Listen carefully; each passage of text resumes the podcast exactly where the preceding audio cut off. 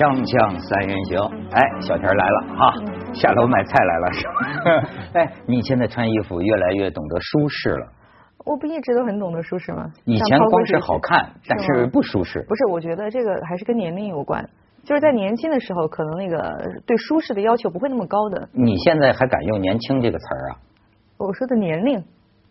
对你，那你所以现在就是对舒适的要求会高一些嘛？嗯。所以说，在涛哥的眼里。看来舒适的，我觉得舒适了。不是，在我眼里，你哪有年龄一说，你就没有年龄，对吧？没有没有，他应该是说，哎，年轻的时候随便穿什么都可以嘛。而且年轻老的时候 就穿这因为他他自己说的嘛，年轻的时候说话嘛。他涛哥马马老师会说话，真年年轻的时候，我是顺着他的语气，我太老实了。小甜甜，我叫你小甜甜。没有年轻的时候没有自信。那个穷是觉得 over 过度，让我回来了，让我回来了，让我回来了。没关系，没人要我，还是归我吧。对，放心放心。小小小田年轻的时候是靠形象，对吧？现在年老了嘛，靠的是做节目的。终于等到这一天了。对，即将听说去缅甸有一个重要的采访。不是去，就是去看玉石什么的。我说，对对对，这说是两位伟大的女性即将会面，对吗？我们万众瞩目。就因为我今天在这带着玉石。对，哎，最近万众瞩目的事儿很多，哎，我倒没想到呢，小田儿也爱说说这个事儿，什么事儿呢？六小龄童。哎，家辉，你知道六小龄童？我知道他的老六老龄童，六小龄童，他们的悲剧故事不是六老龄童，没有老六老老六龄童，六个老人，对他们家的故事，我我看过写过，看过吧？很很感人啊。现在呢，这个各种黑的都有啊，就各种赞的也都有。哎，我觉得这个生动的反映出啊，今天这个社会啊，让人看不懂，觉得这个千头万绪。甚至你多棱镜啊，你怎么看这件事儿都怎么有。比如说，我给你举一个很简单的例子，有人就黑说这事儿是六小龄童炒作的，当然我不相信啊。嗯。这事儿是六小龄童炒作的。嗯。背后是谁呢？背后是百事可乐的广告。嗯。当然前词就已经说了，这事儿是郭富城炒作的。说钱是为了宣传春节的电影。哇！你看就纷纷发声明说我们清白，我们清白，我们冤枉。小田，你的关注点是哪儿？我啊。首先就是一开始呢，就说哎，央视不让六小龄童上春晚，反而是请了就是 PK 请了一个韩国的组合。当我先听到这一层故事的时候，我觉得说实话，感情上确实有一点难以接受。毕竟那是一个时代的这个一个时代的印记，确实是。对 你不要你不要重蹈刘春的覆辙。刘春怎么了？刘春你不知道吗？我不知道。得罪了那个。一个组合，我都不敢说这个名字了，被骂的呀！我的天哪！臭了街了！不是我，我是不是我没说那个组合啊？我在说六小龄童，就没必要说是因为请了一个外国的组合就不让六小龄童上。但是后来呢，春晚就出来说，压根就没请过他，今年本来就没有这个打算。那么这就是另外一回事了。那么现在呢，好像是什么全国好多百万观众啊，就说什么帮六小龄童上春晚，对吧？然后就浩浩荡荡的，然后就开始反正留各种言呐，然后有各种诉求。但是呢，好像我的感觉是春晚导演不愿意。被民众的这种意愿所挟持，然后去屈服，做什么改变？现在就两边就僵持下来了。然后六小龄童他的这个他的表态也是蛮有意思的，他说我随时待命，对吧？嗯那这样子的话，就弄得春晚呢这边还挺挺尴尬的，我觉得。很得体啊，我觉得他反映的谁得体？他说我随时待命啊。假如说哎，他要我也行啊，等于是说哎，上春晚是很重要的事情呢。对啊，我觉得假如他站在一个表演工作者，我觉得很对啊。没有，假如你说这事情啊，我刚听到你用“黑”这个字哈的说黑，觉得是炒作这个，那我就好奇啊，到底是黑还是白呢？什么意思呢？假如真的是所谓的炒作行销，很好啊，创意产业需要这个，那是表扬啊。你懂得哈，郭富城什么懂得这个用这个东西来炒作电影，我觉得这不是应该表扬吗？很有创意产业的行销概念。所以不是黑也不是白，而是红 红了，大家都红了，对吧？也 对火火猴年这是火火猴年。反而有个部分啊，因为以前类似的情况也发生过哈，因为我没有仔细看啊，我我当然更不敢得罪什么团体这个团体单位哈，就是说。假如当初为什么？假如春晚说没请过他，为什么叫消息什么管道放的？假如有一个说法是说，哎，还没谈定啊，或者说隐约可能有人随便讲过等等哈，有人就先公布了，这个叫专业的 professional 里面的默契。像任何的我们搞出版的都是嘛哈，就是说哎，这个一天没签约没落实啊，大家保密的。嗯，我要不要买你书的版权在哪里出什么？你不能讲的。你讲呢？因为没签约，我也不能惩罚你。可是完全你破坏了你的公信力，之后大家行头里面就不敢找你了。这个他们分析的那个，就是我觉得咱们中国人都是孙子兵法呀，就是说，哎，这跟假新闻有关。先出来一个假新闻，嗯，说什么六小龄童什么上春晚，后来又弄出一个说上春晚的节目被毙了，嗯，哎，说然后为什么整整过了一个星期，六小龄童老师自己才出来回应说没有这个事儿，我没有接到邀请，而且呢，我呀。随时准备着，随时待命，所以你觉得非常得体。但是呢，我估计小田儿那意思是觉得这导演压力很大。对啊，就就是哎，其实我不知道这个导演是什么性格啊，或者他能做多大的主。我觉得如果是我的话，嗯，哎。我就从了他们。哎，我一开始也是这样就是哎，就像他们说的那样，这一开场，因为就这么一个话题，最后真的六小龄童出来，哈一下，对，哎，大家是个乐，对吧？是我我也是这样想的。我说实话，我也是这样希望的。但是呢，我又试着去换位思考，我在想，为什么他就不从呢？对吧？那是不是他觉得他的压力是来自哪里？我在想，他的压力是不是说来自呃，就说这一次顺那个顺从了民意，那么下一次呢？如果说又有老百姓啊什么的，这个呼唤着要谁谁谁上春晚，那是不是他们也得从呢？这没有问题。小钱，你这个分析的，你分析出了这个中国政治史的很多内幕。啊，真的，我我觉得这个这个心理，但当然咱们不知道啊，咱这个春晚剧组怎么想，咱不知道。但是我说的，你就这种心理，据接近据呃也是据假新闻报道啊，据 春晚剧组的一位相关知情人士出来放了这么个话，说这些网民这样是不负责任的。就是您是一种绑架，为什么你来就是指定？就像你说的，就是说，那我们要是听了你的，明天你们再塞个马家辉，后天你们再塞一窦文涛，那是不是说我们都得听你的？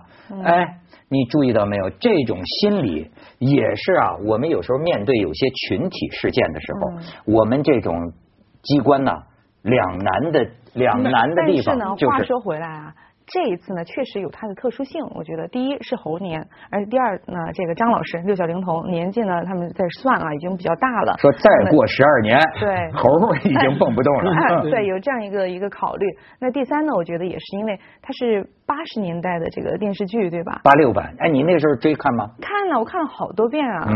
啊，然后那个时候就真的会就觉得，现在正是呃在看春晚的这一批人，他们就好多人都是伴随着这个《西游记》长大的，就所有每一个暑假记忆里边都有那个噔噔噔噔噔噔噔噔，就是这种抹不去的一种回忆。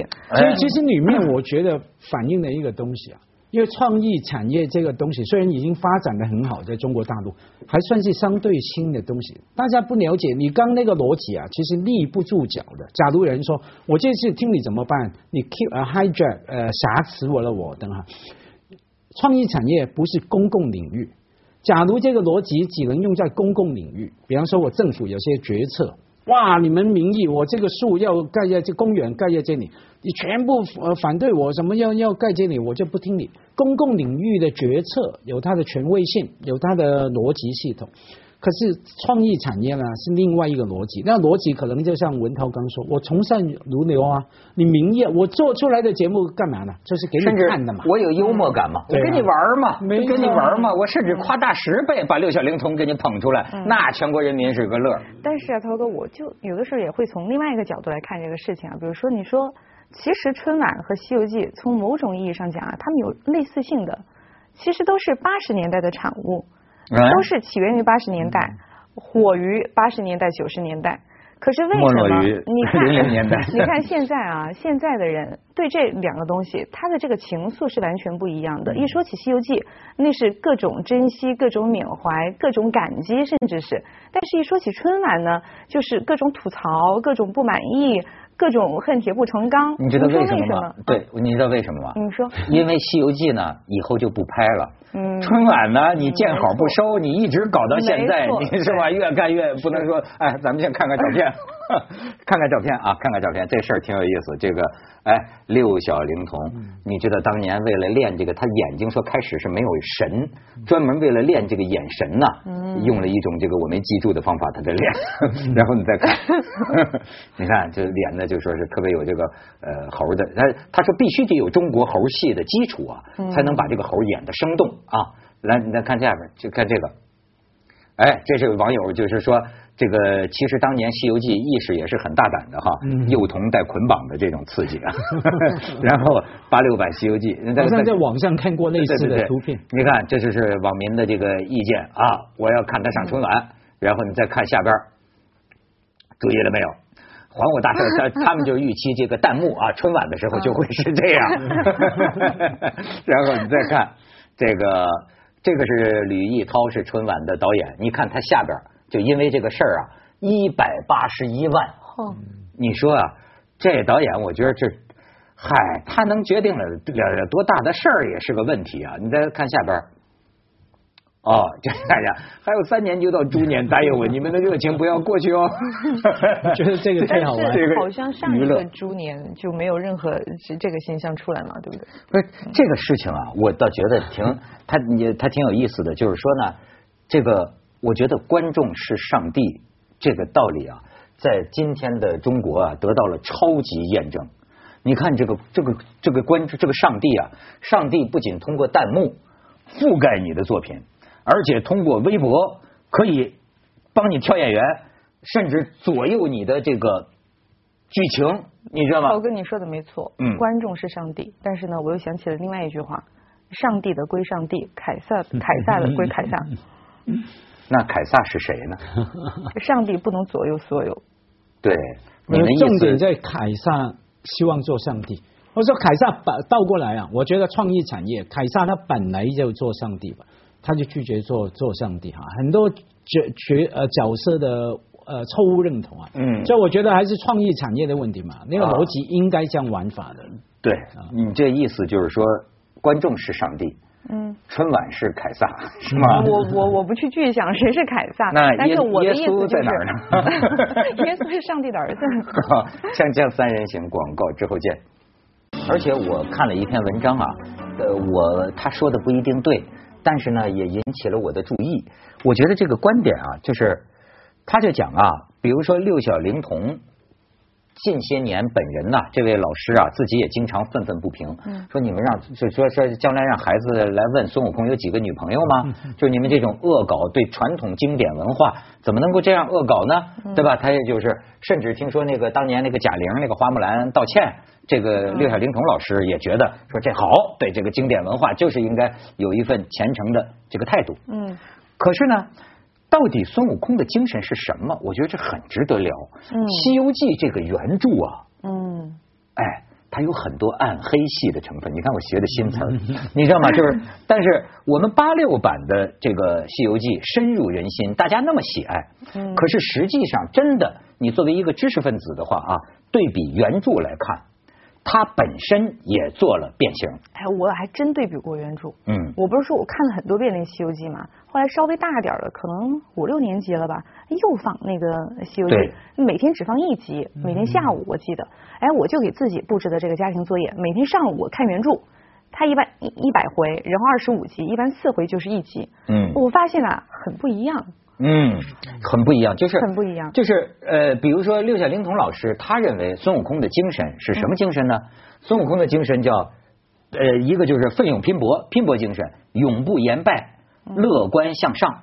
嗯，但是实际上，我觉得《西游记》啊，至少去研究来看，有更深的这个内涵。嗯，就是他是只是从中间提取出来他这一部分，你知道吗？某种程度上，他也是，他也是，我觉得他也是一种变变一种个人的提取。为什么这么说呢？你比方说，很简单，作家刘震云，对吧？就曾经阴阴恻恻的跟我说，那他也是个角度。他说：“这个《西游记》啊，你有没有发现，为什么大部分拦路的妖怪？”都是从如来佛身边来的人。哎呦，你看阴阴恻恻，不知道他说的什么意思，你知道吗？他不禁的让我想起看那个《琅琊榜》，我看到中间有一个台词，就是说圣人，圣人自古以来，圣人就叫别人去死，舍生取义。可是有哪个圣人自己死呢？你这么一想，这聊深了，我就觉得这《琅琊榜》不浅呐。他能说到这个，就是他的意思，就有人就在分析，比如说，呃，能不能轻易的谴责？比如说周星驰，呃，对于孙悟空的这种解构、演绎、理解，因为这种观点认为呢，孙悟空实际已经是一个文化符号了。对，对这个符号有一些新的这个处理，到底该怎么看？比如说，真就造型来说。这个《西游记》八六版的，它呃倾向于把它这个可爱化了，已经是可爱化、卡通化、可爱化、少儿化，甚至有些人提取这些所谓正能量、积极向上的部分。可是实际上，《西游记》的原文你去查，孙悟空什么模样，就是磕额头啊，或者叫什么什么，根据那个模样，有人说，包括猪八戒的模样，根据原著里边写写这个模样啊，也许啊，周星驰那个。《西游降魔》里边的孙悟空啊，你看看，可能更相似一些。你再看，根据《西游记》原写的，就是可能这个模样啊，更接近于《西游记》原文所说他的长相。然后你再看下边，这个可能更接近一些。哎，猪八戒，猪八戒啊，呃，你再看下边，哎，这是这是。这个有人说这个《大话西游》啊，周星驰弄的这个孙悟空呢，其实他表明了孙悟空那种啊反抗权威，跟你那个干死到底的，甚至就是说加入爱情成分，但是呢。他体现出一种苦海翻起爱恨，在世间难逃被命运。但 他的就是他表现出另一种情怀的这种呃抒发。因为《西游记》，你刚说什么孙悟空是一个符号哈，应该我主张把一个改了一个字，一组符号，它没有单一的符号啊。因为假如你真的要较真的话，《西游记》的整个故事后来成书有不同版本。我们都知道哈，什么四大名著呃书呃呃《西游记》啊等等的过来很多话本啊，大家说话的哈说故事，大家加油添醋了，慢慢累积出来，再变成文本，再被抄写为不同的文本。里面你当然可以从不同的角度去看嘛。像六小龄童老师，经过革命大风大浪的人，他当然是看到那种革命情怀嘛。网上就像不要忘记啊，德国哈希特拉他们要搞网上要冲的时候，下令把所有德国的传传传统的童话全部要提炼出一个总结，总结是什么？那是为了我们民族服务，革命不怕挫败什么哈？所有妖精被我们打败这样。后来过了整个战争之后，他输了，哎。整个角度不一样嘛，所以我觉得蛮好玩的。在香港啊，改这个《西游记》啊，早几十年前就改了。这些所谓的担心、所谓的反应，完全没出现过。你们有看过《老夫子》吗？漫画啊，对，王泽，好早，我小时候大概十岁吧，十来岁嘛，七零年代初，他已经出了一集又一集的《西游记》的专辑，把老夫子啦、矮冬瓜、大番薯啦，他们变成里面的猪八戒、唐僧什么。没有啊，我们看得很开心啊，反抗权威啊。后来香港写小说的的人，包括了李碧华，OK，他们的创作，把那个孙悟空跟唐僧写成 gay 同性恋。香港人对我们这个从来就没有一个尊重，我认为。我我是觉得，批评你们的，我我是觉得，我小时候我刚才就没说完，我是对比着就是读原著和看那个呃电视剧，而且是同时进行，我没看完那原著。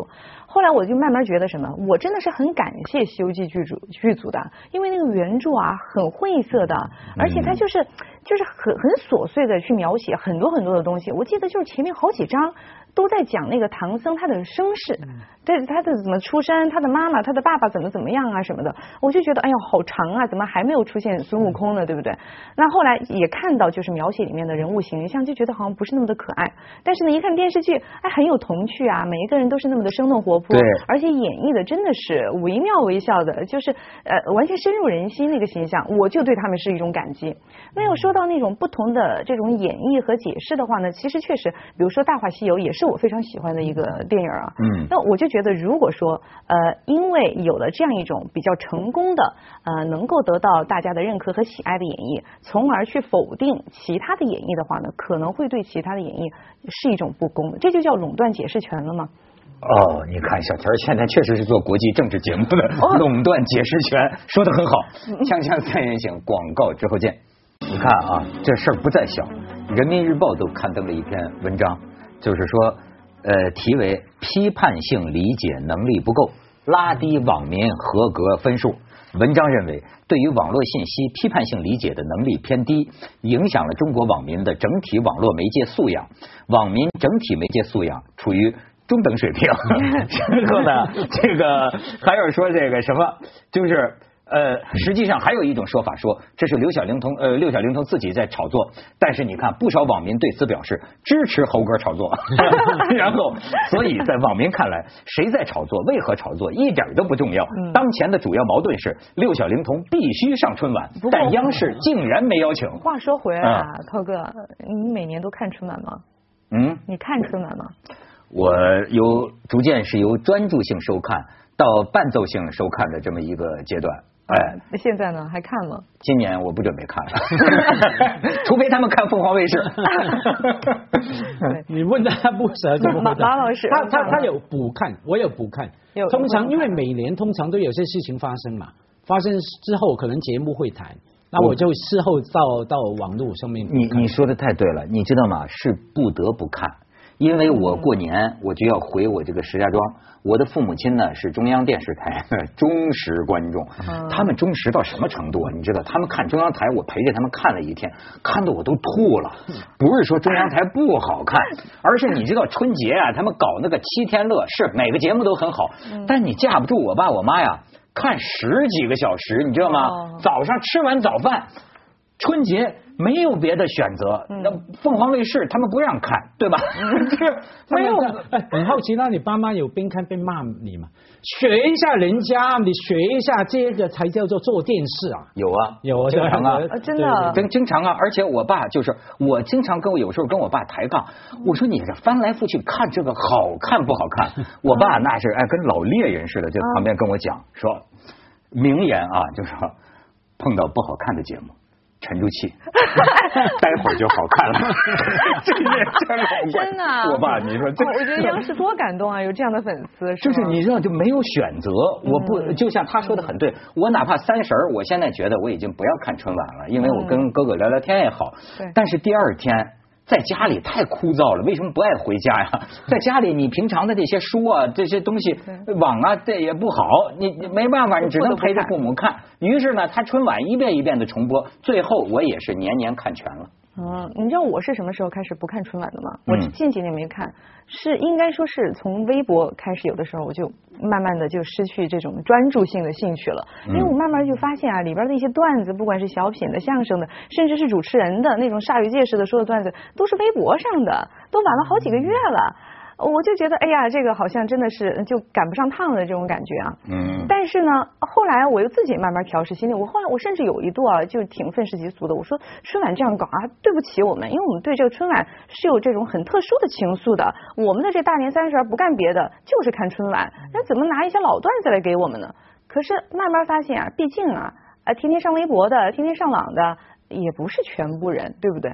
那么就自己去选择怎么过这个大年三十嘛。既然不能够彼此成全，你自己去放弃，不要对人家提出过高要求。所以你看，这里边有一个矛盾。我按说，我父母是春晚的铁杆观众，嗯，可是呢，你看春晚又要想拉拢小孩子，又要想拉拢年轻人，是。但是我近些年也发现呢，我父母也越来越看得打瞌睡了。